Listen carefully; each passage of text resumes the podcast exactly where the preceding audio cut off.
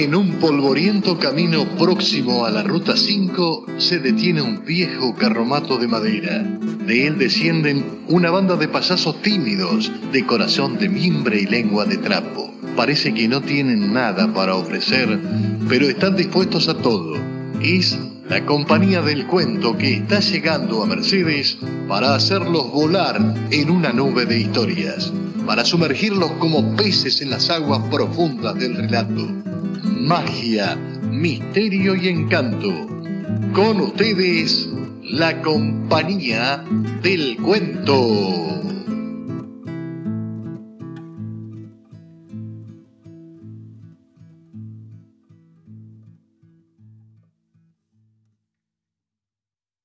Mm, el extraño caso del Dr. Jekyll y el señor Hyde, clínica naturista del Dr. Valeta, Apología de Sócrates, Colmillo Blanco de Jack London. ¿Dónde está? El auténtico libro de Doña Petrona, tomo 4. No, no, por acá no está. Ah, la guerra y la paz, Tolstoy, Historia Universal. Acá está, la compañía del cuento. Página 161. Girafales. Una creación, interpretación de Montferrat. Página 288. Medusa. Leído por la contorsionista del ropero amarillo. Página 304. Un cuento surrealista. Papi Fútbol. Escrito por S. Monferrat. Página 308. sigue más surrealismo. Barrio del Sapo. Barrio del Sapo. De un tal José Molinari. En la contratapa. Ciudadano de Mercedes y... A ver. Un mensaje. El elenco estable de la compañía del cuento informa que se reciben quejas, halagos, sugerencias al siguiente número de teléfono 15 69 11 9.3. Que comience la función. Yo no vi al teniente Kilgore de Apocalipsis Now o a Tom Hagen del Padrino echando nafta en el ACA con la vista clavada en una rubia que se paseaba por la puerta de la clínica, como ocurrió aquella tarde a principios de los 90 cuando Robert Duval vino a comprar unos caballos a la Argentina. Tampoco lo vi al mítico Juliano Yema, protagonista de un dólar marcado, paseándose por la vereda del Hotel Mercedes, con un vaso de whisky en la mano mientras charlaba con Carlitos el mozo y con el negro Contín. Al que sí vi, señores, mientras tomaba una cerveza en el vómito negro, es al mexicanísimo Rubén Aguirre. Sí, el profesor Girafales. Al principio pareció una alucinación propia de la época el tipo estaba vestido igual a como lo hacía en la tele, el traje oscuro, el sombrero, el cigarro en la boca. Solo le faltaba el ramo de flores para doña Florinda. Hasta Parquita se dio cuenta. Don Ramón, le dijo Parca. El mexicano lo miró con una sonrisa nerviosa y pidió una cerveza. Rolo Helves la destapó rápido una imperial y Girafales bebió un trago larguísimo. Era sed y angustia. Me di cuenta al toque. Entonces me acerqué al mostrador le pedí a Rolo que me sirva un fernet con agua. Me tomé un trago y vi que Girafales me miraba. Póngame dejo de eso, le dijo a Rolo. Al rato comenzamos a hablar. Girafales era un lamento vivo. Había venido con un circo a Mercedes y solamente había vendido hasta el momento veinte entradas. A esta altura de la historia, todos los actores de Chespirito estaban medio en la lona, comiéndose los ahorros de los años dorados. A este Rubén Aguirre, como a la chilindrina, pero por otro lado se le había ocurrido la idea del circo y daban vueltas por toda Latinoamérica usufructando lo último que quedaba de sus personajes. Desde el primer momento me sentí llamado a ayudar al mexicano. Ya nadie recordaba al chavo ni a sus personajes. En esa época, sin internet y sin cadenas de cable que repitieran sus capítulos, la verdad que todos acá en Argentina creíamos que habían muerto. Dijo que tenía siete hijos que alimentar. Veinte entradas, repetía con negro lamento. Veinte entradas. Le pregunté dónde estaba la carpa y me dijo que no tenía, que su circo funcionaba así nomás dentro de los clubes. Cuando dijimos la palabra circo más fuerte, es un querosenero, dijo que antes los circos se armaban en la 22 y 41, que una vez había venido el Sarrazán y que tenía la carpa más grande del mundo y que él había trabajado en doblarla. Dice que el rollo de la carpa iba de la 22 hasta casi la 30. Después agregó que circo bueno, dijo, también había venido uno frente a la panificadora, que trajo una ballena muerta. La tenían en una carpa al lado y te, te cobraban aparte para mirarla. Girafales lo escuchaba en silencio.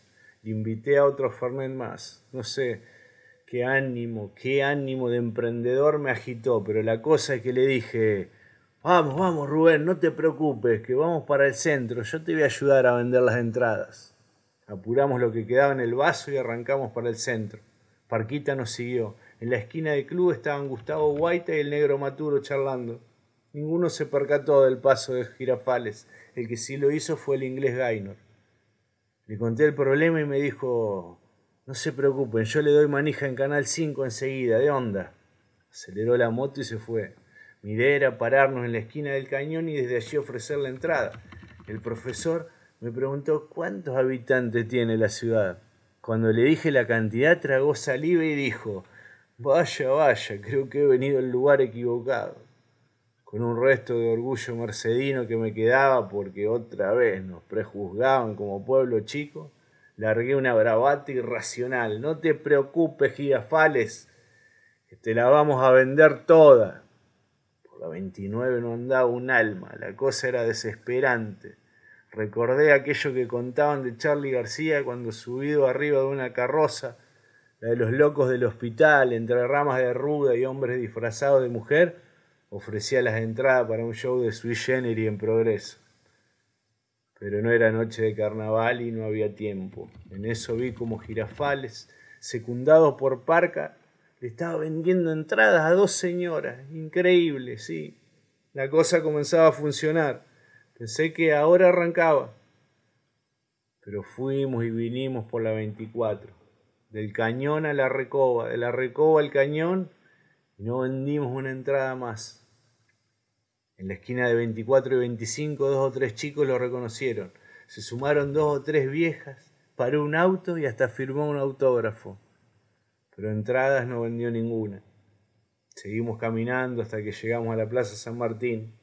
Girafales era una torre de un metro noventa y cinco cargada de angustia y de sazón. Esto parece Jalisco, dijo mirando con oscura nostalgia los canteros de la plaza. Parca se apareció con una caja de termidor blanco frío del supermercado Merlini. Nos largamos a hablar al pie del bebedero mientras Parque y yo le tiramos agua en la cabeza a Girafales, que se había sentado en el piso recostado contra el bebedero y estaba como queriéndose descompensar.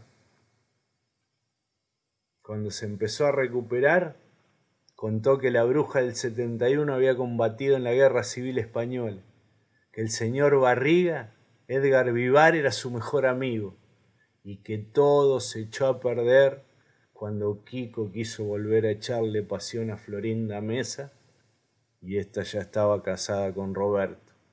De allí no hubo retorno, dijo meneando la cabeza hacia ambos lados.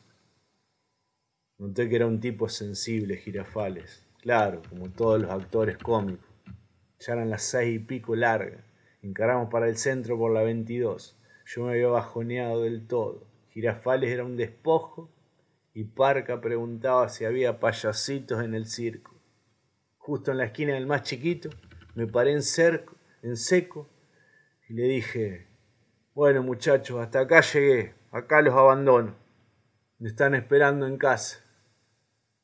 Quise decirle a Girafales que tenga una buena noche, pero no pude. Sentí que lo podía tomar como una ironía, tenía, temía que sienta que me burlaba de él. Le dije, le dije entonces, camina tres cuadras más y una a la derecha y te vas a encontrar con el club.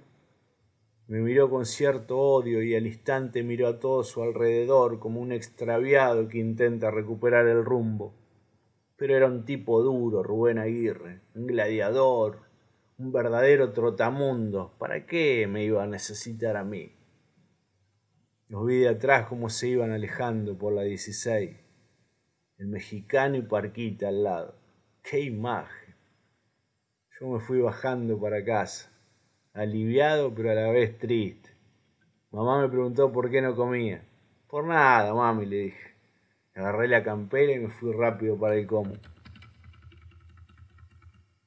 En años posteriores, jamás escuché a alguien que haya ido a ver al circo del profesor Girafales en el club estudiantes.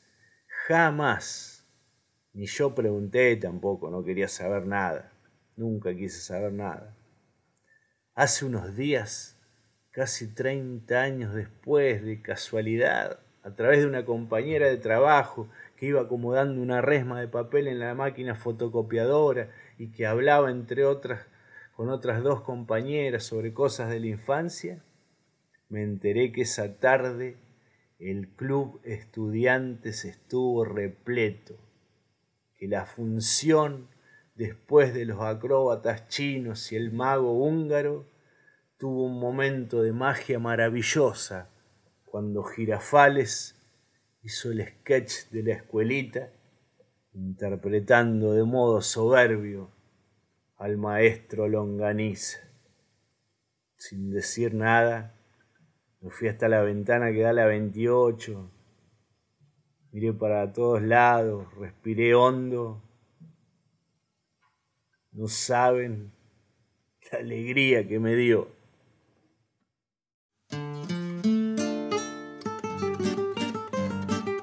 Nadie los llamó, pero están aquí, con la narración entre los dientes. Beben licor de luna para aclararse la garganta. Se encomiendan a los dioses para que no se les trabe la lengua. Tienen una esperanza flor de piel que la chinada no salga disparando cuando arranquen. Son así. Son para usted. Salud.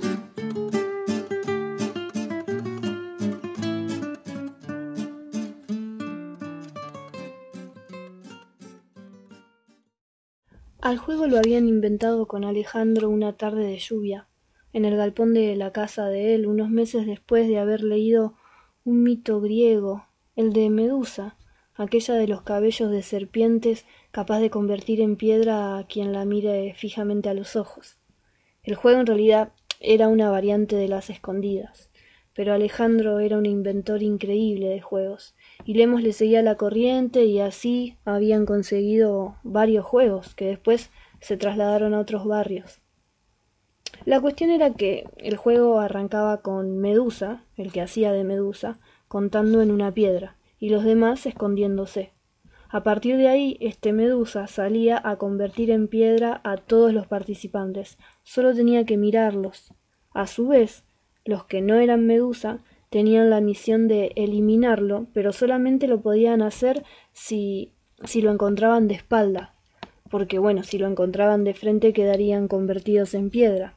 Así de espaldas, tenían que simular lanzarle una flecha, para luego lanzar un estridente muerta medusa y así ganar el juego. Era un éxito ese juego. Todos los compañeros de la escuela de Lemos iban a su casa a jugar a Medusa.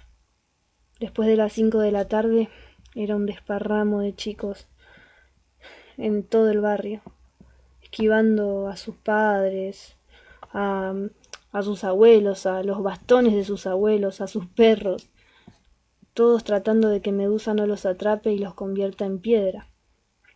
Podías encontrarlos atrás de las cortinas del baño, en el tanque de agua, como lo hizo Omar, un verano que, compenetrado completamente con el juego, cuando eliminó gloriosamente a Medusa, levantando la tapa pesada con un brazo y lanzando una flecha con la otra, recibió todos los aplausos. Pero lo que quiero contar la tarde de esta historia es aquella en la que la vecina de enfrente de la casa de Lemo se apareció con Alberta, una polaca de diez años que estaba de visita acá en Mercedes, y le dijo a la mamá de Lemo si podía jugar con los chicos. Susana, la mamá, le dijo que sí, y de inmediato Alberta, que tenía un vestido blanco y unos pesados zapatos marrones, entró a la casa de Lemos con cierta timidez, que se le fue al instante mismo en que Omar, que hacía de Medusa, empezó a contar en la pared. La hermana de Lemos la tomó de la mano Alberta y juntas se escondieron atrás del, del cerco de ligustrina del patio. Ahí ocultas entre las ramas mientras se escondían de Medusa, la hermana de Lemos le explicó a Alberta le explicó el reglamento del juego y esta polaquita que entendía perfectamente el castellano lo comprendió enseguida. Juntas fueron fueron testigos de los amplios pasos que daba a esa medusa buscando a sus víctimas. Las incidencias del juego hicieron que casi, casi cuando la tarde se comenzaba a apagar, le toque a Lemos hacer de medusa. Contó rápido para que no se haga completamente de noche y salió a la búsqueda. Recorrió toda la galería mirando por las ventanas, después entró al galpón y ahí lo vio a Luis y lo petrificó que se estaba escondiendo atrás de una cortina. Saltó el tapial y le echó una mirada mortal al techo, llevándose de trofeo al bueno de Rolly que estaba acostado a lo largo, así sobre una chapa. Lemos Medusa estaba envalentonado con sus últimas víctimas y ahora avanzaba sobre el patio de invierno de la casa, cuando observó que detrás de una silla, tapado por un almohadón, alguien se ocultaba preparó su mirada, su mirada mortal, para convertir en piedra al que estuviera ahí, y cuando vio levantarse el delicado cuello de la polaca, su cabello rojo y sus ojos color hierba, se le incrustaron de tal forma en los suyos que su garganta se cerró y sus ojos se nublaron. Nunca había sentido un maremoto tan dulce en su pecho. La polaca había sido su medusa. Lo había petrificado, pero de amor. Por suerte, al terminar las vacaciones, Alberta se volvió a Polonia.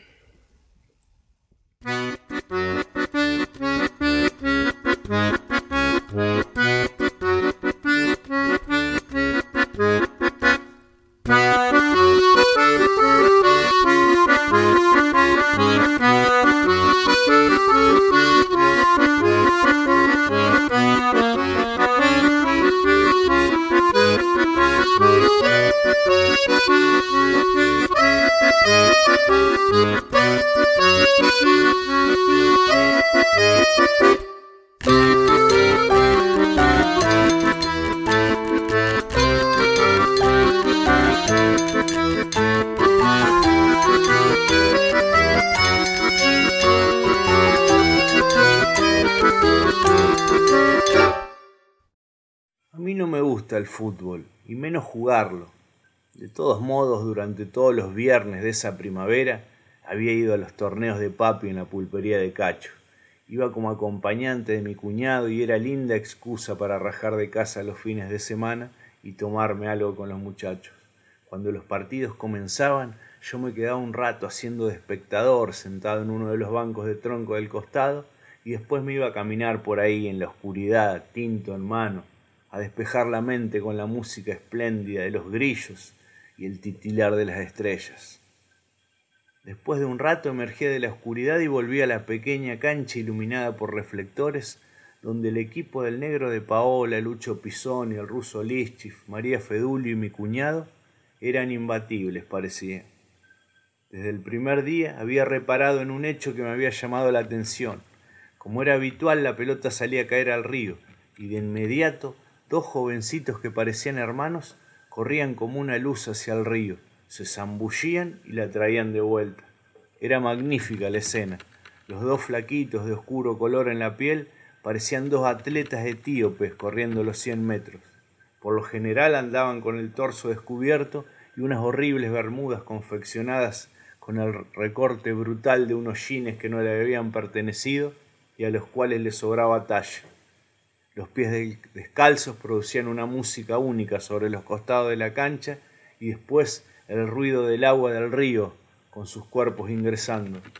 Cuando volvían, uno de ellos con un trapo secaba la pelota y después la arrojaba como una bola de bowling al que esté más cerca en el campo. Luego de esto nunca entendí cómo funcionaba, aparecía Cacho y si no podía Cacho algún otro y le daba una o dos empanadas a cada uno de los pibes que la comían con una voracidad que nunca había visto en mi vida. Un movimiento de mandíbulas muy parecido a la de los perros de guardia cuando le dan alimentos después de varias horas sin hacerlo. Primero me daba risa la escena, era algo de locos verlos comer de esa forma, pero de inmediato mi mente giraba hacia la constelación de la tristeza al pensar en el hambre atrasado que tendrían esos muchachos. Sospeché que eran de la Pampa Chica o de algún otro barrio desangelado de la ciudad y que pobrecitos se ganarían el morfi casi del mismo modo que los buscadores de perla de Java o Indonesia, tal cual lo había leído en las viejas novelas de Salgari, que muchas veces pobres morían por la presión del agua al sumergirse tan profundo en el océano Índico. Esto no era tan peligroso, pero andar con semejante mojadura en el septiembre mercedino de noche te la regalo, tampoco era lo recomendable, aunque sea que tengan una toalla, decía yo. De todos modos, nunca los vi expresar algo que me haga pensar que sufrían frío. Una noche mientras tomaba mi vinito en la oscuridad y los demás pateaban la pelota, caminé por la antigua galería y entré a, lo de Cacho. ¿Cómo van? me dijo Cacho. Creo que van empatando, le mentí con rapidez. Yo no tenía ni idea, con suerte sobre el final a veces me daba cuenta que alguno de los dos equipos había ganado por el tono de las cargadas. Me dio un poco de vergüenza que Cacho se dé cuenta que no entendía de fútbol y miré la foto esa famosa que está con la camiseta a rayas y le dije, qué épocas de gloria, dije simulando saber que se trataba de verdad. Y sí, me dijo Cacho, qué grande trocha con ese tono bajo que tenía para hablar. ¿Te sirvo otro vino? Sí, le dije, dame una docena de empanadas, de esa que hace tu vieja. Qué grande la señora. ¿Cómo hace para hacerlas tan jugosas? Un día le voy a pedir el secreto. Cosas de la vieja, dijo Cacho.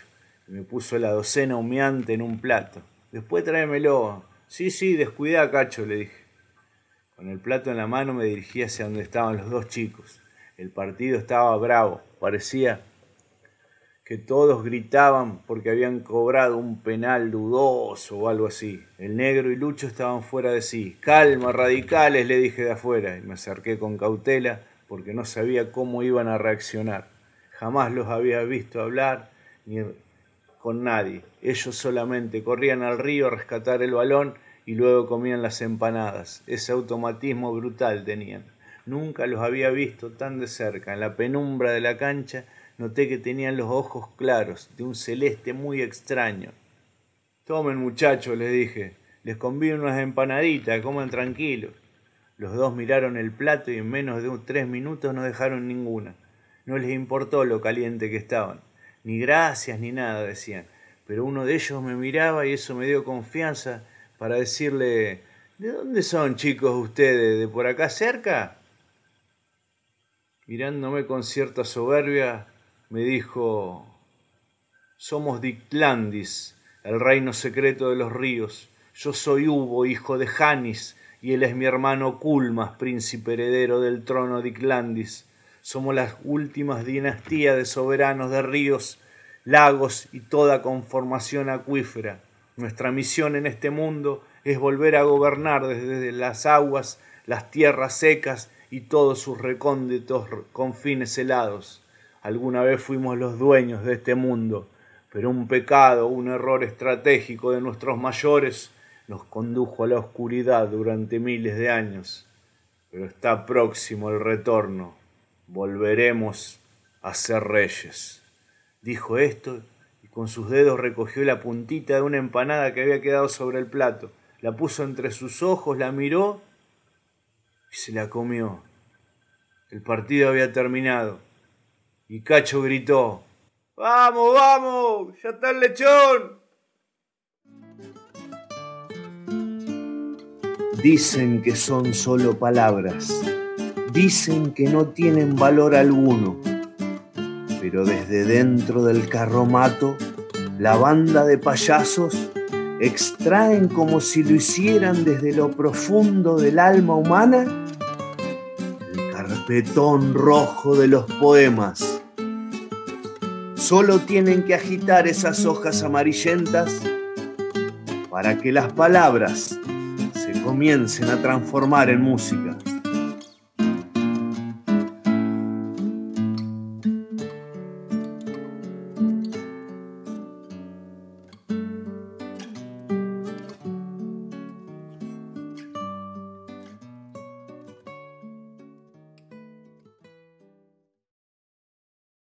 14 y 41, centro del barrio del Sapo, donde sin cartel de guapo difícil que hubiera alguno. De los que allí en otrora, me acuerdo del Cachafora y del gallego Alfonsín, del negro Braulio y Pichín y Candelario Zamora. De Hormiga Negra o Luciano o Márquez por nombre de pila, y los recuerdo en fila vienen como de la mano. Lo veo a Nardo Romano en su coche manejando, un tordillo que trotando chispear hace el empedrado, y va el viejito mercado por la dieciocho rengueando. Allí el zorro Paganini también a diario venía, aunque en un barrio vivía en los opuestos deslindes estaba el ñato Galindres y el rengo Augusto Maqueda, y aunque el olvido en su rueda las cosas se va llevando, para seguir recordando todavía mucho me queda. Entre otros más rememoro a don Zoilo Villafañe y Amarillo, su compadre, que ataba en el coche un moro. Veo a Chenique Isidoro, al negrito Sandoval y el barbijo colosal que Ramírez el petizo le hizo una noche al cenizo allá por el hospital. Andaba el gringo Carlucho con la galera bollada, con su victoria tirada por un zainito flacucho, y aunque de esto ya hace mucho, luciendo capa torera, iba el andaluz Juan Real, que llegaba al arrabal aunque en forma pasajera también Arturo Carrera hacía sus incursiones y cuando había reuniones alataba los domingos, desde las quintas los gringos solían venir a montones. Como ya nadie vestía pantalón a la francesa, causaba cierta extrañeza ver a alguien que lo lucía con unos de fantasía que llevaba con esmero bien requintado el sombrero y taquito militar, era el último ejemplar el negro Quintín Romero. No sé si de Suárez era el nombre justo pastor, uno que era conductor de un coche en la funebrera, de levite y de galera lo veo cuando lo nombro, y una noche causó asombro al caer al barrio Mamao en tal forma disfrazado con una corona al hombro. Entre otros negros cantores estaba Méndez, un pardo, y allá por lo de lo pardo supo vivir María Flores. Era uno de los mejores peluqueros Alimena, que con práctica muy buena al que muelas no tenía, una piedra le metía en la boca y le hacía llena. Estaba el Pardo Estrellón, también Herminio Pacheco y Manuel Pedotti, el Chueco, buen pintor de profesión. Y recuerdo una ocasión en aquel tiempo lejano que a fin de asentar la mano para usar la carabina, rompió el foco de la esquina a tiros, cola romano. Una máquina misteriosa me arrastra, me lleva en el tiempo, me lleva lejos, pero dentro de mi propia ciudad. Viajo por Mercedes, viajo por su noche estrellada a través del tiempo. Veo el viejo ascensor de Gatti Chávez ser trasladado a Ferrer Eventos. Veo los volúmenes amarillos de la colección Robin Hood. Sandokan, el corsario negro, viaja al centro de la tierra, posados entre billetes de lotería en la vidriera de la librería de Clemente Esteves. Veo al seminarista Mona Ruiz que hace segundos en la cancha de parroquial le ha atajado un penal al presidente Menem, agarrarse fuerte contra el palo derecho, como si pensara que en realidad tendría que haber dejado que la pelota fuera adentro.